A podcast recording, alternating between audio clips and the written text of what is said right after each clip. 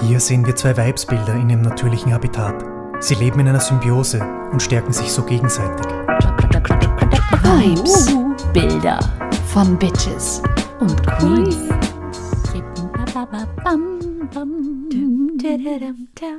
Hallo, hallo, hallo. Hallo, hallo, hallo, hallo. Ja, herzlich willkommen bei der nächsten Folge. Ja, wir schließen uns gleich an an die letzte Folge. Das ist neu bei uns. Ja, deshalb gibt es heute keine Biografie. Genau, sondern heute unterhalten wir uns über ein Thema, das aus der letzten Folge heraus inspiriert wurde. Jetzt war das jetzt ein deutsch grammatisch korrekter Die Satz. äh, von der. von, von der Folge inspiriert wurde. Aber ich mache es aus der Folge heraus. Ei, aus der. Hüfte raus, genau. Okay, aus geschossen. der Hüfte herausgeschossen, so ganz ohne Vorbereitung und alles. Genau. Wir bleiben trotzdem ansonsten jetzt mal vorläufig noch bei unserem Prozedere. Mir gegenüber sitzt die attraktive, eloquente, erfolgreiche und äh, beneidenswerte Vero. Oh, wow, wow. wow was, ich habe dich gerade ich hab dich gerade als Businesswoman verkauft. Danke, das brauche ich gerade. Und mir gegenüber sitzt die wie immer strahlende, wunderschöne, schlaue, top recherchierte, elegante, eloquente Stefanie. Ja, danke schön, danke schön. Da freue ich mich aber. Ja, für alle, die jetzt nicht, noch nicht wissen, was wir hier tun. Wir unterhalten uns heute über ein Thema und zwar hat uns Stefanie letztes Mal gleich zwei Weibsbilder auf einmal vorgestellt. Genau. Sie hat uns in den Vietnam entführt Mhm. und eine super spannende Biografie, beziehungsweise zwei super spannende Biografien, kann man eigentlich sagen, Mhm. wiedergegeben. Und inspiriert von dieser Idee unterhalten wir uns heute über folgendes Thema. Es geht heute um das Matriarchat. Wow, wirklich, dass, dass wir das schaffen, dass wir heute mit so einem Bombenthema gleich beginnen. Wir klären das heute. Wir, wir lösen das heute alles auf. Ja, wir Danach machen gibt's heute das Fragen mehr. Patriarchat kaputt. Genau, wir lösen das jetzt ab. Ab, ab heute, ab Ja. so in einer halben Stunde gibt es dann kein Patriarchat mehr, nur noch Matriarchat. Das ist der Plan für jetzt. Okay, Ähm, ich mach mit. Soll ich kurz einen Kontext noch irgendwie herstellen zur letzten Folge? Also Sehr es gerne, ja. Ging, es ging um die Chang-Schwestern, die um die Zeitenwende im heutigen Vietnam gelebt haben und äh, sich gegen die Han-Dynastie, also gegen China, aufgelehnt haben. Ähm, und wir haben das letzte Mal auch gesagt, in Wahrheit war das auch ein Kampf Matriarchat gegen Patriarchat, weil nämlich Vietnam matriarchale Strukturen in der Gesellschaft zumindest hatte, ob das jetzt ein richtiges Matriarchat war oder nicht, das werden wir nach der Folge besser beantworten können. Die Ich wollte gerade sagen, es ist fraglich, ob das wirklich ein Matriarchat war oder nicht. Aber wir werden uns ähm, in Windeseile damit beschäftigen und ja, hoffentlich alle offenen Fragen bis zum Ende der Folge beantwortet haben. Gut, dann starten wir, oder? Ja, sehr gerne. Bitte, nicht schon wieder Feminismus. Ein kleines minimales Zwischenstück, das mir gerade einfällt, ist, wir werden heute viel von Männern und Frauen sprechen, aber einfach nur aufgrund der Begrifflichkeiten, die die Quellen wiedergeben, die wir bekommen haben. Was nicht heißt, dass wir Personen, die weder weiblich gelesen noch männlich gelesen sich fühlen oder die vielleicht weiblich gelesen sind, aber sich nicht als Frau fühlen, also was auch immer, Genau, ja. alle anderen Personen exkludieren wollen, weil es diese ganzen Personen natürlich auch schon von Anfang an der Zeit gegeben hat. Und auch innerhalb dieser Strukturen gibt es ja auch oft ähm, Frauen, die zum Beispiel ähm, Positionen übernommen haben, die, weiß ich nicht, klassisch männlich vielleicht besetzt waren ja, und ja, umgekehrt. Komme ich auch noch zu, also im, spätest, so. im spätesten Punkt dann erst. Also Okay, ganz am Schluss komme ich dann noch zu einem schönen Beispiel. Aber Gut. gut, dass du schon mal gesagt hast. Ja, aber es stimmt natürlich. Es ist natürlich, wenn man jetzt Patriarchat und Matriarchat äh, gegenüberstellt, ist man da in einer heteronormativen Welt Bin- drinnen. binären Welt Dann ist vor man in einer ja. Mhm. binären Welt, genau. Dann gibt es einfach diese zwei Geschlechter. Wir wissen heute, dass es äh, ein Spektrum ist und nicht ein binäres System. Mhm. Ähm, genau, aber diese Theorien beziehen sich natürlich, weil einfach auch schon ältere Theorien auf dieses binäre System. Vor allem eben gerade, wenn es um Geburt und Erben und so weiter Ja. geht, bezieht sich es halt einfach sehr stark auf die Geschlechtsorgane. Genau. Wirklich? Die übliche Aufteilung bei uns sagt ja immer, ich übernehme den geschichtlichen Teil am Anfang zur Einordnung. auch das heute. Kannst du halt so gut. Ich mache das, mach das auch wirklich gerne. Es ist auch immer, wenn es irgendwas gibt, bin ich auch immer so, hier, ich will die geschichtliche Einordnung, bitte, bitte zu mir damit. ähm, auch heute ist es wieder so. Zum Thema Matriarchat stellt sich natürlich die Frage, was ist ein Matriarchat und hat es denn ein richtiges Matriarchat irgendwann mal gegeben? Und gibt es auch noch und ein Matriarchat? Gibt es vielleicht sogar noch Matriarchat oder Matriarchate? Zur ersten Frage. Ganz einfach gesagt ist jetzt das Matriarchat die Umkehrung zum Patriarchat, das heißt etymologisch zumindest. Etymologisch oder? zumindest, genau. Also vom also Wortstamm vom her. Vom Wortstamm her und auch von dem, was wir uns unter Matriarchat vorstellen, wenn wir es hören. Ich weiß, weiß, nicht, was du dann noch da irgendwie bei deiner Recherche noch herausgefunden hast, aber so wie ich jetzt diesen Begriff jetzt mal verwende, auch einfach über diese Matriarchatstheorien, die es dann so im 19. Jahrhundert gab, mhm. da war die Vorstellung eben, ein Matriarchat bedeutet, dass nicht wie bei uns der Mann die Norm ist und die Frau das Abnorme, mhm. so, äh, sondern dass eben die Frau die Norm ist, dass die Frau die meisten Rechte hat, über die sexuelle Selbstbestimmung verfügt. Genau. Also mit ein paar Schritten kann ich schon mitgehen, mit ein paar anderen wäre meiner Forschung, unter Anführung meiner mhm. Recherche nach, äh, schon, schon mal was gegen zu wirken. Aber sag du mal Magst weiter. gleich sagen oder? Weiß ich nicht, ob wir dann so durcheinander kommen, aber kann ich auch gleich, also von dem, was du bis jetzt gesagt hast, würde ich sagen, quasi sexuelle Selbstbestimmung der Frau ja. Beisatz, sexuelle Selbstbestimmung des Mannes aber auch. Und äh, Frau steht über dem Mann, wäre meiner Recherche zufolge nein. Von den Matriarchaten, die es heute gibt, meinst du jetzt? Ja, nein, einfach vom Begriff Matriarchat her weil das Matriarchat, so wie ich es erforscht mhm. habe, Schau, wir machen das heute ganz durcheinander. Machen wir es durcheinander, sehr gut. Da steht mal eine Diskussion. genau, geh gleich. Äh, also, ich stütze mich mit meiner Recherche vorrangig auf die unter Anführungszeichen moderne Matriarchatsforschung von Heide Göttner Abendroth. Mhm. Und zwar, die hat schon seit den 70er Jahren relativ viel recherchiert und auch, ich glaube, in den 80ern ihre ersten Bücher rausgebracht und ist da immer noch relativ flott unterwegs. Allerdings wird sie, kann ich gleich dazu sagen, mhm. auch von, von vielen Wissenschaftlern, glaube ich, oder vielleicht auch WissenschaftlerInnen, kritisiert für die Art und Weise, wie sie forscht und mhm. ähm, Wissenschaft macht weil sie von vornherein schon mit den Strukturen ein bisschen ein Problem hat. Mhm. Also, dass es selbst in, in einem Podcast hat sie das so erwähnt, ich glaube, das gebe ich richtig wieder, dass sie halt sagt, sie möchte mit den gewissen Strukturen und Hierarchien, die Universitäten vorgeben, sich davon abwenden und damit eigentlich nichts zu tun haben. Mhm. Aber da, wo sie eingeladen wird und die Leute Interesse äußern, was sie zu sagen hat, da mhm. geht sie gerne hin. Sie war auch zweimal für den Friedensnobelpreis nominiert. Ah, okay, cool. Ja. Genau. Okay, aber dann machen also, wir doch einfach genau, machen wir mal so die Theorie, also die, den Punkt, die, die, Definition, die ich hatte und jetzt die Definition, die du da recherchiert die du, hast. Die ich da recherchiert hatte, ist, dass sie sagt, das ist eigentlich ein großes Vorurteil, dass die Leute glauben, äh, Matriarchat bedeutet, eine Frau steht über dem Mann oder ist äh, eine Gesellschaft, die einen weiblichen Kopf, also Kopf, ein weibliches mhm. Oberhaupt hat oder halt eine Königin oder eine mhm. Kaiserin, sondern dass die Struktur von innen heraus schon mal eine ganz andere ist. Also richtig wäre, es gibt keine Hierarchien, es gibt keine Klassen, es gibt keine Gruppe, die über einer anderen steht. Das sind matriarchale Gesellschaften. Das mhm. heißt, Gesellschaften laut Göttner Abendrot beschreiben sich auch am besten immer über vier Ebenen. Ähm, eine soziale Ebene, eine politische Ebene, eine ökonomische Ebene und eine kulturelle Ebene. Mhm.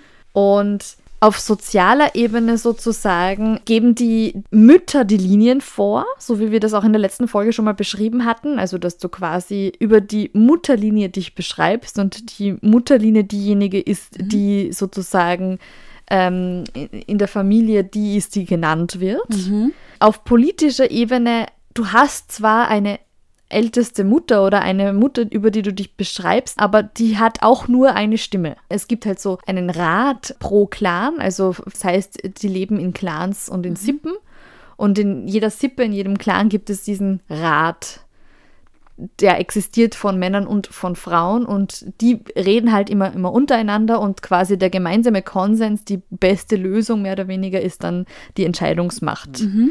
Ähm, nicht eine einzelne Person, die über andere Personen bestimmt. Ökonomisch ist es auch ein gemeinsames Besitztum, also du hast keinen Privatbesitz, mhm. was jetzt aber nicht heißt, dass es jetzt gleich so eine kommunistische Vorstellung ist, sondern eben, wie vorhin beschrieben, wenn quasi dass dieses Haus sagt, wir möchten uns quasi dieses und jenes Ding zulegen, mhm. dann wird es eben eine gemeinsame Entscheidung geben, ob das Sinn macht oder ob das nicht Sinn macht. Und das wird dann eben auch miteinander. Also es ist irgendwie schon ideologisch ganz anders geprägt, weil es halt mhm. irgendwie eine, eine Teilen- und Schenken-Gesellschaft ist, viel mehr als eine nur mir gehört und ich will mehr ja, und ja. so. Ähm, aber spricht sie da jetzt über jetzt zur Zeit existierende Matriarchatsgesellschaften? Auch, auch ich glaube, so wie ich das oder? verstanden habe, einfach was Matriarchat Matriarchat an sich beschreibt, ist das Matriarchat ähm, keine Frauen zum Vorsitz hat, sondern dass quasi eine, eine egalitäre Gesellschaft ist, wo okay, keine Hierarchie über einer anderen steht. Okay, also und der vierte Punkt wäre dann eben noch kulturell. Ach so, das ja. Dann, das heißt dann im, im, Großen und Ganzen auch keine Religion, wo ein Gott über allen anderen steht oder Gottheiten mhm. oder auch keine Göttin, sondern wo du einfach über ähm, zwar auf spirituellen Ebenen, aber eben über Rituale quasi sich das beschreibt. Also über die Vorahnen und über mhm. was quasi Mutter Erde schenkt und gibt und okay. eben nicht mhm. über ein, es steht sonst noch jemand über uns. Okay, ich glaube dann, ähm, dass, das war's schon. Ja, ich glaube dann, dass sich unsere Begrifflichkeiten unterscheiden, was aber sich jetzt nicht prinzipiell widerspricht, weil dieser mhm. Matriarchatsbegriff, wie ich ihn jetzt beschrieben habe, das ist halt der, der quasi, wenn man Patriarchat und Matriarchat gegenüberstellt, was man sich darunter vorstellt, beziehungsweise was in dieser Matriarchatstheorie des 19. Jahrhunderts einfach auch ähm, Matriarchat bedeutet hat. Und aus dieser Forschung kam aber heraus, dass es wohl nie ein echtes Matriarchat gegeben hat. Ja? Mhm. Ähm, Spannend. Schau, also ich was gerade nebenbei, nur um das quasi noch Darum hast du mir gerade nicht zugehört, ich habe es genau gesehen in deinem Blick. Nein, ich habe dir zugehört, ich unterschreibe nämlich nochmal genau ja. das, was du gesagt hast, weil da auch drinnen steht, dass die Definitionen des Matriarchats mhm. sich in Anthropologie und Feminismus und mhm. eben seit den unterschiedlichsten Forschungen auch differenzieren. Ja. Und dass das eben auch oft quasi verwechselt wird mit matrilineal, matrilokal und matrifokal. Auch Begriffe, die wir noch erklären werden. Genau, genau. Das kommt alles noch auf uns zu, Leute. Ja, also Bleibt bei uns. Wir haben so viel Inhalt wir hier haben gerade. So viel, zu viel auf einmal. Okay, mach genau. mal weiter bei deiner Struktur. Ich, genau, ich mach mal weiter bei meiner äh, Struktur. Ich fasse es nochmal einfach so zusammen. Es gibt diese unterschiedlichen Ansätze von ein Matriarchat, das etwas komplett gesellschaftlich anderes bedeutet als ein Patriarchat und ein Matriarchat, das ein Gegenstück oder das, das Spiegelbild quasi zum Patriarchat bedeutet, ja? was eben dann bedeuten würde, dass es um eine Vorherrschaft der Frauen geht oder eben nicht, wie es jetzt irgendwie bei, bei Verus Ausführungen war. Auf jeden Fall war es so, dass es in der Menschheitsgeschichte einen sehr, sehr großen Wendepunkt gab und das war die sogenannte Neolithische Revolution. Die neolithische Revolution hat im Nahen Osten und in Europa vor 12.000 Jahren circa stattgefunden. Also sprich im Jahr 10.000 bis 8.000 vor der Zeitenwende, in anderen Kontinenten teilweise später.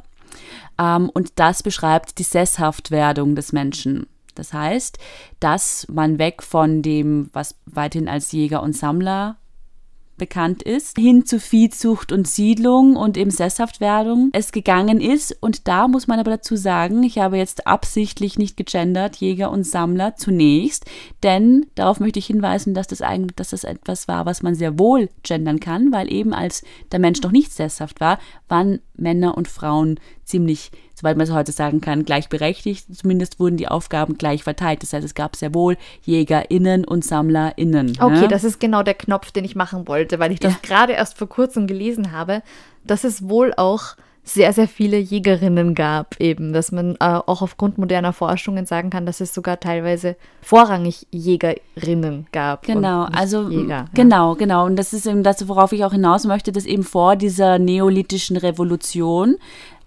waren wir auch in einer vorpatriarchalen Gesellschaft.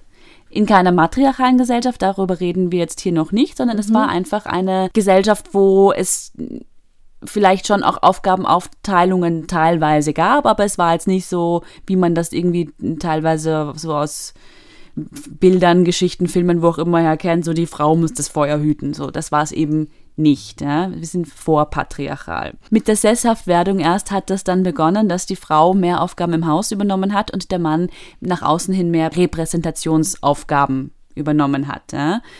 Und so kam es dann, dass eben im 19. Jahrhundert es dann eine Matriarchatsforschung gab oder es da verschiedene Theorien dazu gab die dann gesagt haben, okay, es gab wohl diese Entwicklung von der Sesshaftwerdung hin zum Patriarchat und dann gab es eben einige äh, Forscher und Wissenschaftler, nicht gegendert, weil 19. Jahrhundert, ähm, auf jeden Fall gab es dann eben diese Theorien im 19. Jahrhundert, wonach es zwischen der Zeit der JägerInnen und SammlerInnen und dem Patriarchat dazwischen eine Zeit des Matriarchats gegeben haben soll. Ja? Ein besonders großer und einer der ersten größeren Matriarchatsforscher war ein gewisser Schweizer namens Bachoven. Das heißt, wir schauen jetzt auf Europa, oder? Also wo es es gegeben haben sollte. Oder ist das jetzt so eine Weltvorstellung? Es ist eine Weltvorstellung, weil mhm. es eben diese neolithische Revolution hat es ja überall gegeben. Es hat sie überall zu anderen Zeitpunkten gegeben. Mhm.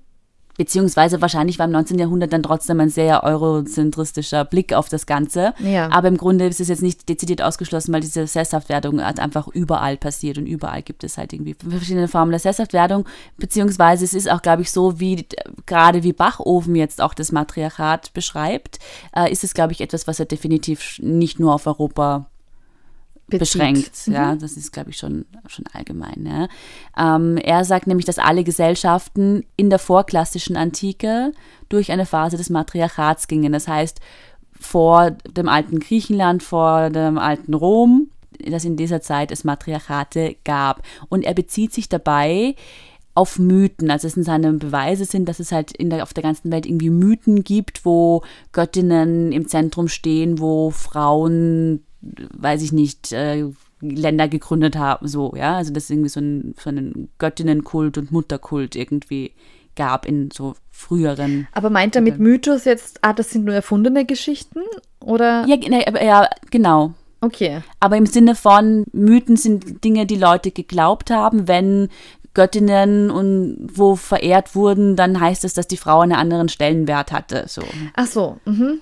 Echt? Bachofen. Macht dann auch so ein Stufenmodell wie von dem JägerInnen, SammlerInnen-Modell rüber es ins Matriarchat ging und dann das Matriarchat immer weniger wurde, um vom Patriarchat abgelöst zu werden. Mit diesem Stufenmodell ist er auch total auf der Höhe der Zeit. Das ist nämlich genau die Zeit von Darwin und seinen Theorien. Ah ne? ja. Mhm. Und er begründet es aber mit dem damals üblichen Positivismus. Das heißt, er sagt, dass jede Entwicklung, die da passiert, eine Verbesserung und ein Fortschritt ist. Das heißt, dass das Matriarchat zurückgelassen wurde und in Richtung Patriarchat sich entwickelt habe, mhm. wäre eine Verbesserung und die logische Konsequenz dafür, dass eben eine Weiterentwicklung passiert. Das ich heißt, verstehe. er findet das kurz gesagt gut, dass das Matriarchat halt es nicht mehr gibt, von dem er glaubt, dass es es eben mhm. gab. Ein Gegenmodell, paar Jahrzehnte später, so 30 Jahre später, kommt von einem gewissen Friedrich Engels. Mhm. Von dem du vielleicht schon mal was gehört hast. Ja. ähm, der natürlich auch mit seiner Ideologie, die er vertritt, auch da irgendwie argumentiert und dann dieses Gegenmodell erstellt. Er sagt nämlich, dass mit dieser neolithischen Revolution, mit der Sesshaftwerdung erst der Privatbesitz überhaupt zu den Menschen kommt, weil plötzlich gibt es Häuser, plötzlich gibt es äh, Vieh, plötzlich gibt es Dinge und Privatbesitz bedeutet, dass das auch vererbt werden kann. Das gab es vorher nicht.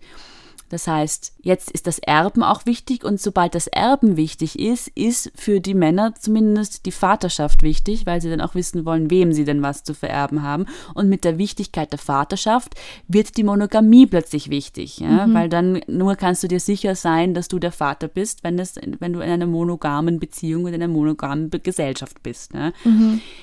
Friedrich Engels selbst sah diese Entwicklung allerdings als kritisch und er sah darin auch die Niederlage des weiblichen Geschlechts und hat das eben jetzt nicht wie der Bachofen davor gesagt, das war aber eine gute Entwicklung, sondern er sah das eben kritisch. Na, geh auf. Der heutige wissenschaftliche Stand ist, dass es ein echtes Matriarchat nach dieser damaligen Definition, die ja anscheinend jetzt inzwischen auch ein bisschen anders ist, mhm. dass, die, dass das einfach nicht archäologisch belegbar ist. Also diese Theorien gab es zwar, aber es ist nicht belegbar. Es ist viel wahrscheinlicher, dass es eben Gesellschaften mit Matrilokalitäten gab, das was die Vera auch schon vorher gesagt hat, dieser Begriff, das heißt, dass wenn Frauen heiraten, sie nicht die Familie oder die Sippe oder den Stamm verlassen müssen und zum Mann gehen, sondern dass der Mann zur, zu, Mutter, äh, zur Frau zur kommt. Frau kommt, mhm. ja, weil natürlich dieses alles hinter sich lassen und vielleicht weit weg zu ziehen für den Mann und dort nur den Mann zu kennen, bedeutet einen wahnsinnigen Machtverlust für die Frau, wenn du da neu in ein existierendes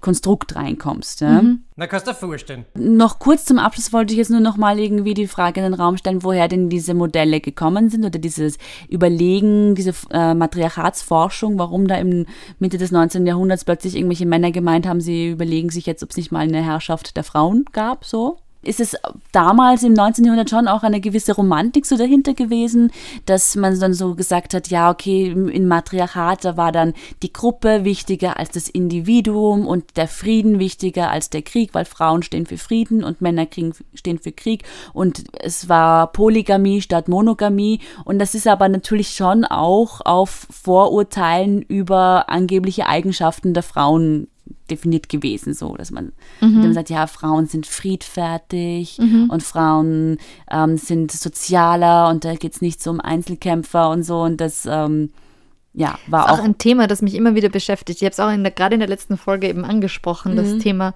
Wut, das, das einfach ja. so vielen Frauen immer noch abgesprochen wird. Dass sich sowas nicht schämt.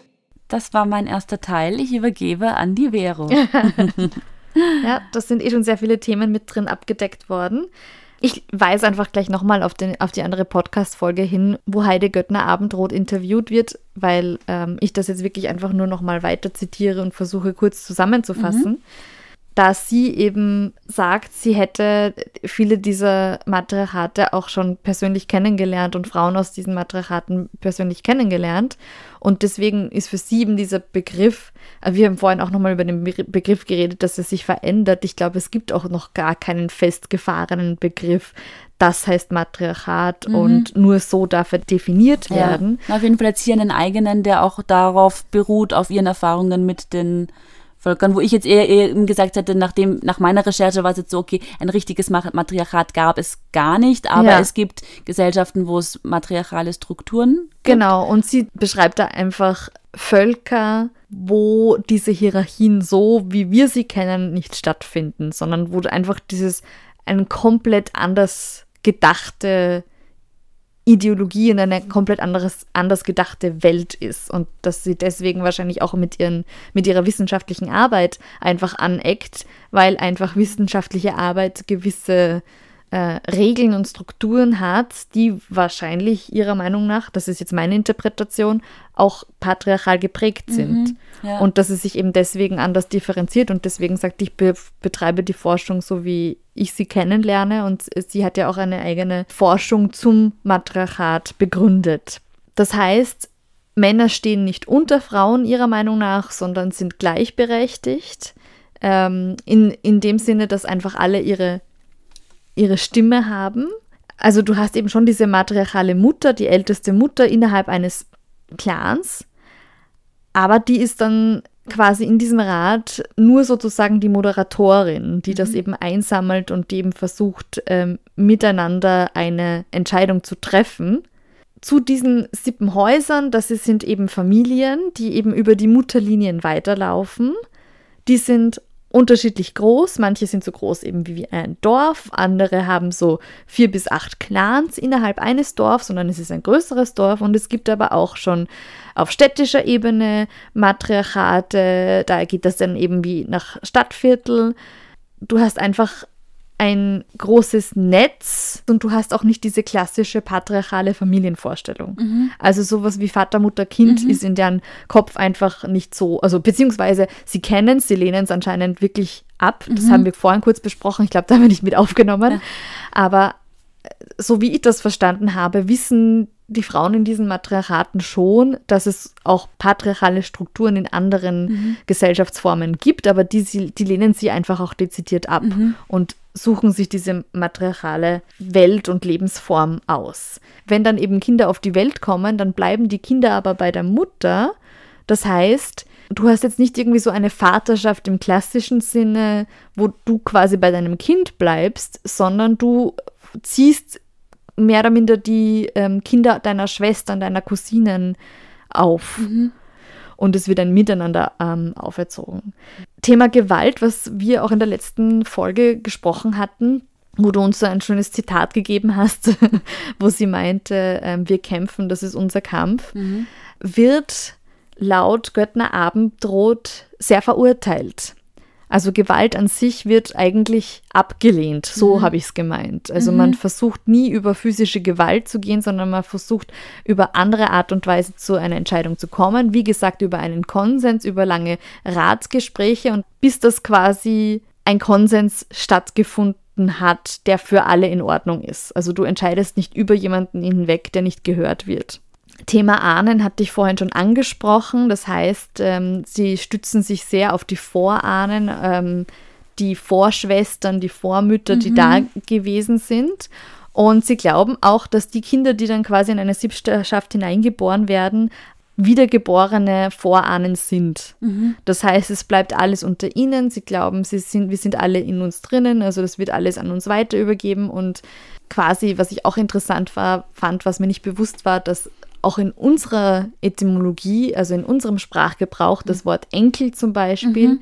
übersetzt kleiner Ahne bedeutet. Ah, ja, ja. Eine Gesellschaft des Schenkens und von Geschenken ist ein großes Thema mhm. gewesen. Also wo sie eben auch sagen, so Mutter Erde hat uns Leben geschenkt und hat mir das gemacht. Das heißt, ich, man versucht es zu kopieren und sagt, okay, wir schenken weiter, mhm. entteilen weiter, geben weiter. Und das Thema Balance ist wohl eben auch alles im Einklang und eben mhm. immer versucht, so dass alles irgendwie so in Balance bleibt. Was ich irgendwie sehr romantisch fand, muss ich irgendwie von der Ideologie ja. her und irgendwie auch sehr schön, weil ich mir denke, weil du hast halt einfach viele Probleme, die ich mir denke, die die Menschen in meinem Umfeld haben, hätten, wären, glaube ich, in so einer mhm. Gesellschaft nicht so groß. Ja, ja, ja. Also wenn du nicht, weiß ich nicht, wenn du den Wunsch hast, Kinder zu haben, dann ist das nicht so ein Thema, glaube ich, wenn du in so einer großen Sippschaft lebst, ja. weil alle Kinder da drinnen deine Kinder sind. Ja, ja, ja. Es ist auch weniger so, dieses Ego ist halt einfach auch weiter draußen. Ne? Genau, also es ist ein viel mehr ein größeres man, Miteinander. Ja. ja. Mhm. Ihre abschließenden Worte waren auch so ein bisschen, wir sind gerade im Prozess drin, dass wir merken, so wie die Welt bisher gelaufen ist, so kann es nicht mehr weitergehen. Mhm. Die, die Krisen drängen uns dazu, dass wir merken, mhm. wir müssen wohin schauen. Ja, dass eben diese Form von Zerstörung, diese zerstörerischen Organisationen und, und Strukturen, die wir haben, so nicht mehr funktionieren. Mhm. Aber so hat sie das eben beschrieben laut ihrer Matriarchatsforschung. Ja, aha. Okay, super spannend, ja. Mhm. Danke dir. Ja, gerne. Wenn ihr euch jetzt fragt, aha, die hat irgendwie selbst Berührungspunkte mit Matriarchat gehabt, wo hat sie denn die her? Gibt es denn ein Matriarchat oder gibt es denn Matriarchate? Mhm. Äh, wie gesagt, es äh, gibt auch diese Aussage, es gibt gar kein echtes Matriarchat, aber es gibt ähm, doch auch noch heute kleinere Gruppen, kleinere Gegenden, wo doch matriarchatsähnliche Zustände herrschen oder Strukturen einfach vorherrschend sind. Und da habe ich euch jetzt drei Beispiele rausgesucht, die ich euch gerne kurz vorstellen möchte.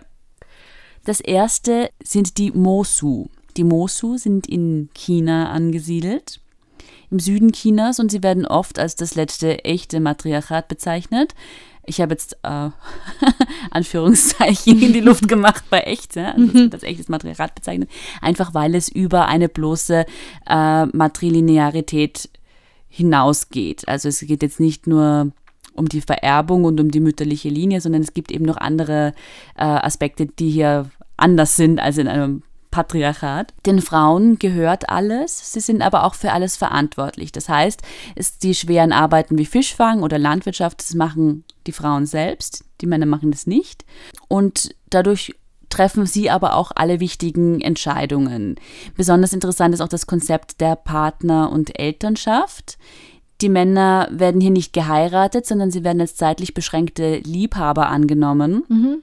Ähnlich wie ich das vorhin beschrieben habe. Genau, das ja? wird, also wenn sie Kontakt mit matriarchalen Völkern hatte, war sie sicher bei den Mosu, weil eben das ist so ich habe es jetzt leider nicht mehr genau im Kopf, wo sie überall war. So, so, groß ist ihre Auswahl auch nicht gewesen, genau, wo sie hin kann. Ne? Da bleibt aber nichts der Fantasie überlassen. Genau, also sie sind zeitlich beschränkte Liebhaber angenommen, was jetzt nicht heißt, dass eine Frau einen ihr angenehmen Mann jetzt nicht auch als dauerhaften Partner haben kann, aber es muss nicht sein. Und die Männer wohnen auch zeitlebens bei ihrer Mutter und fungieren auch nach der Geburt ihrer Kinder, die sie, also die sie gezeugt haben, höchstens irgendwie so als Freizeitvater. Sie sind eben, wie du das auch gesagt hast, eben nicht in dieser typischen Mutter-Vater-Kind-Rolle, sondern sie sorgen dann auch für die Kinder ihrer Schwestern oder die halt in ihrer mütterlichen Familie für die Kinder sorgen, die Männer dann und nicht für die, die sie gezeugt haben. Das hast du eh vorher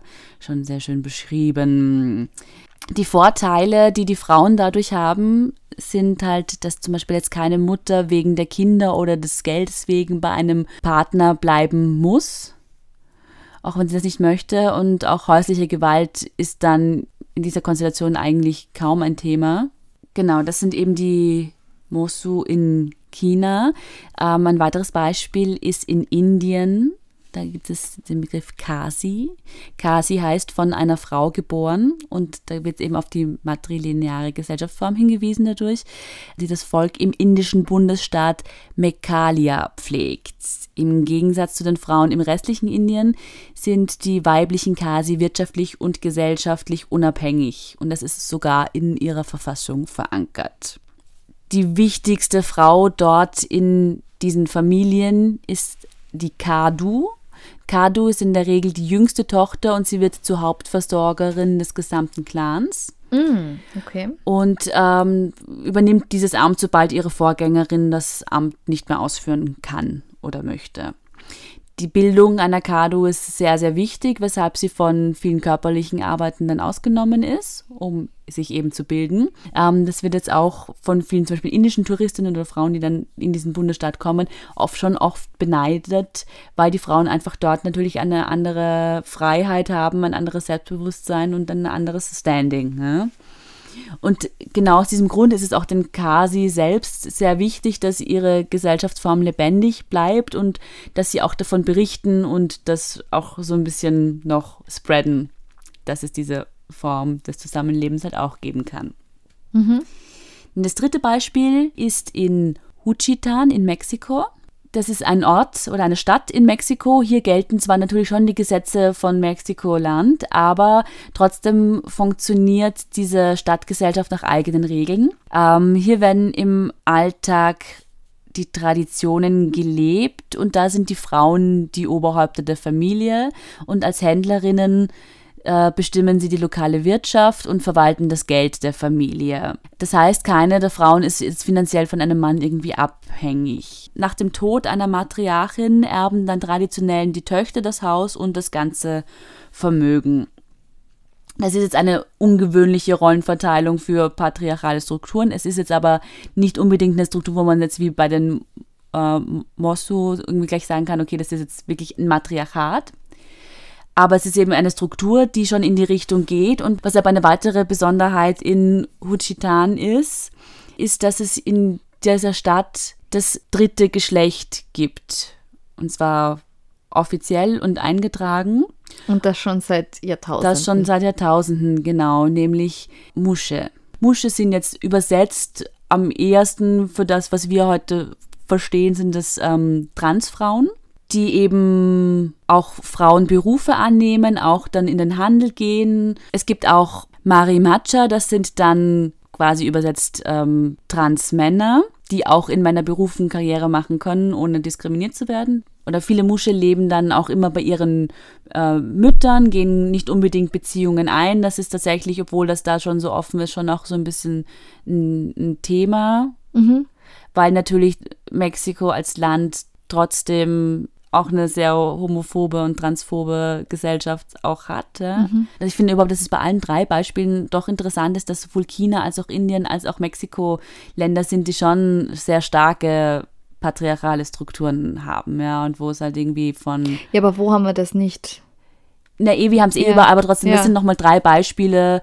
Die sehr weit auseinander liegen und die sehr unterschiedlich und trotzdem hast du dort überall materiale ähm, Genau, aber es sind Gruppierungen. Was ich, ja, ja eh, aber was ich halt sagen will, ist, weißt du, das sind, das sind Gesellschaften, wo ähm, in Indien werden teilweise noch immer Kinder getötet, wenn sie Mädchen sind, so, ja.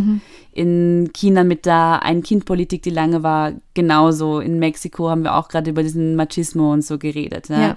Ähm, in Indien gab es eine Tradition, Tradition der Witwenverbrennung ganz lange, ja. Also das sind nochmal ähm, Länder, wo ein Sexismus vom Gefühl her nochmal so ein Stück größer ist als in anderen Ländern. Es gibt in Indien, Indien ist immer wieder von durch diese Massenvergewaltigungen, Ja, die ja. passieren so in den Medien, ne? Und, und das vor genau. allem keine Verurteilungen für die Vergewaltiger. Ja. ja, und das gibt es in vielen anderen Ländern auch, aber trotzdem sind das nochmal, dass, dass es in diesen drei Ländern dann gerade so matriarchale Strukturen und Gebiete gibt, die einfach auch über Jahrhunderte, Jahrtausende hinweg sich das erhalten, ne? Äh, finde ich schon auch spannend. Ne? ja. Die, ist- die ist leibend, finde ich super. Gut, dann gehen wir zum letzten Punkt, Gehen oder? wir zum letzten Punkt, ja? Dann beschränke ich mich im besten Falle auch gleich auf zwei Kategorien, beziehungsweise die Überkategorie ist ähm, Matriarchat in der Popkultur. Ja. Und da möchte ich vor allem zwei Frauenfiguren hervorheben. Zuallererst wäre das allseits bekannt Wonder Woman, Ja. eine viel diskutierte Figur. Ähm, viele von euch wissen das vielleicht nicht, obwohl es eigentlich eh schon recht bekannt ist, dass Wonder Woman ja erschaffen wurde von einem Mann. Und zwar der Erfinder hieß äh, William Moulton Marston und das mitten während des äh, Zweiten Weltkriegs. Als eine empathische Amazone, die für Freiheit, Demokratie und das weibliche Geschlecht kämpft.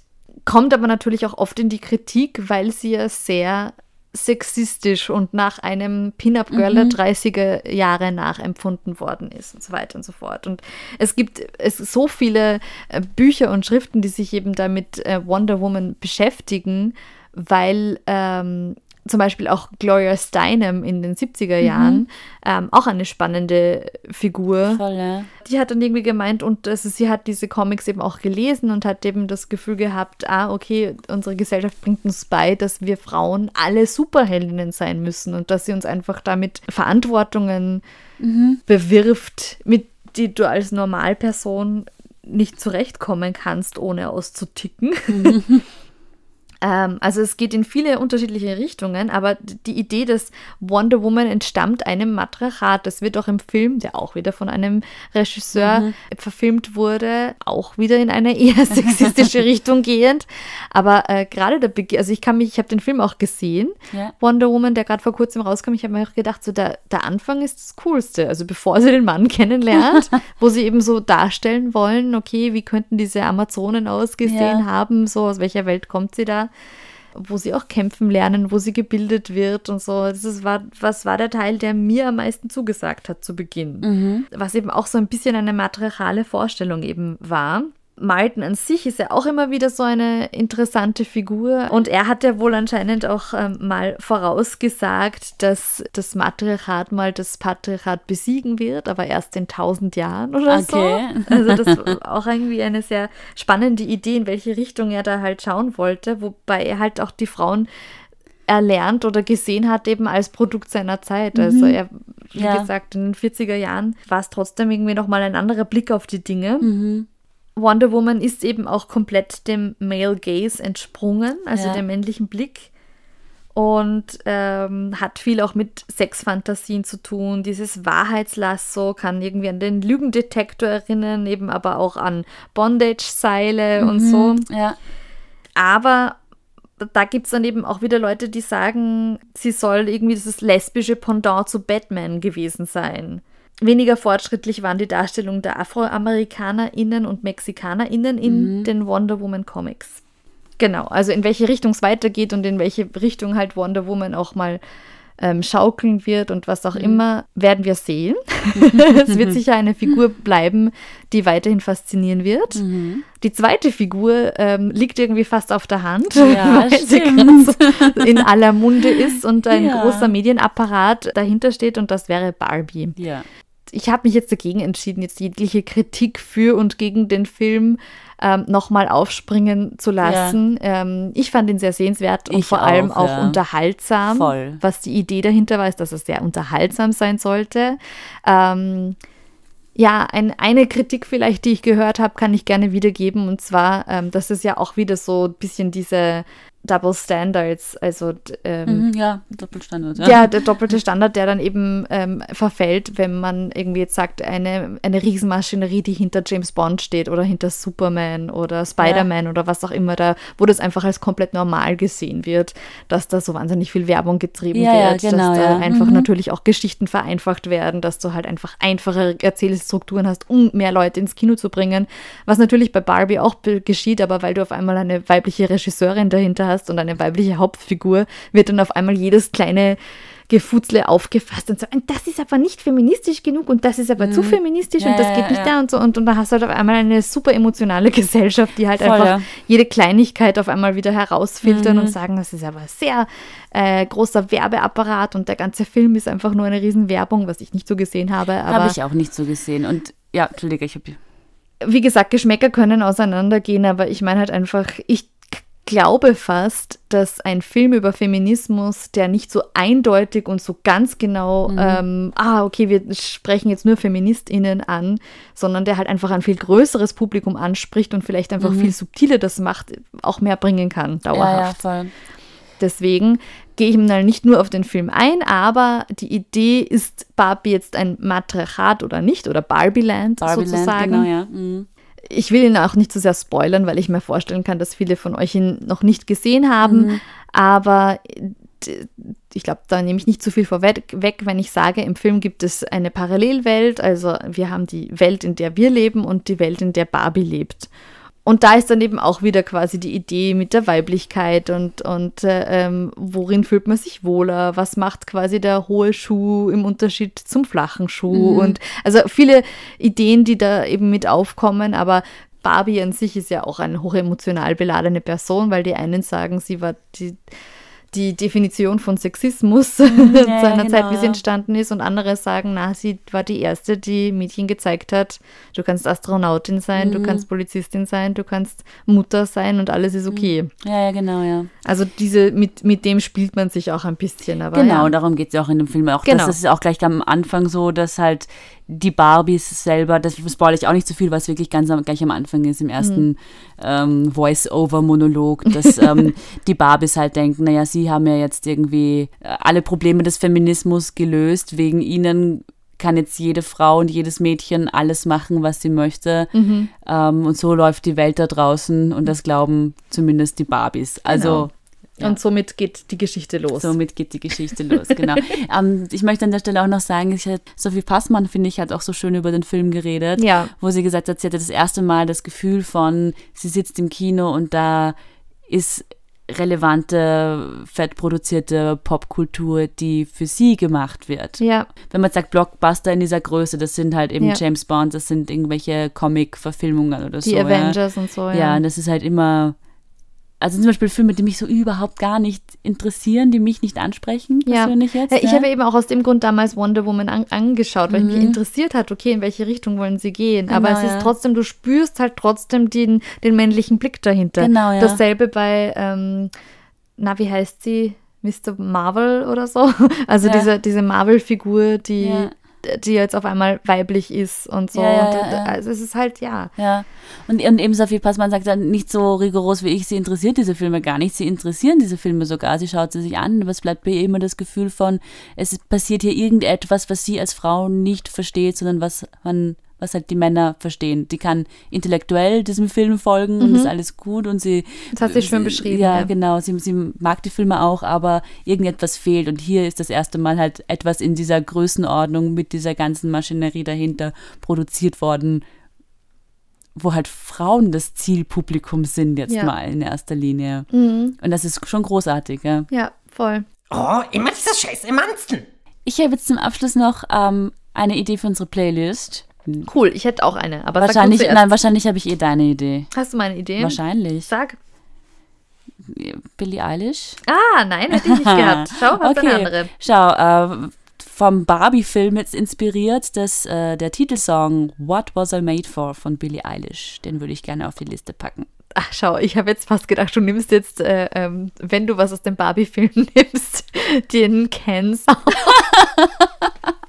I'm just Ken. Ich glaube, dass das der größte ist, nämlich sogar als der von Billie Eilish. Wirklich? Mit Ryan Gosling. Ja, sicher, okay, gut. Ich glaube, der ist, der ist schon in den, in den, ähm, In den wie sagt man, in den Hot 100 oder sowas. Oder Wirklich? irgendwo Okay. ganz, äh, oder zumindest in den, in den Billboards. Aber er ist, äh, ja, er wird viel gehört. Unter anderem von mir. Ja, was hättest du, du denn noch für einen Vorschlag?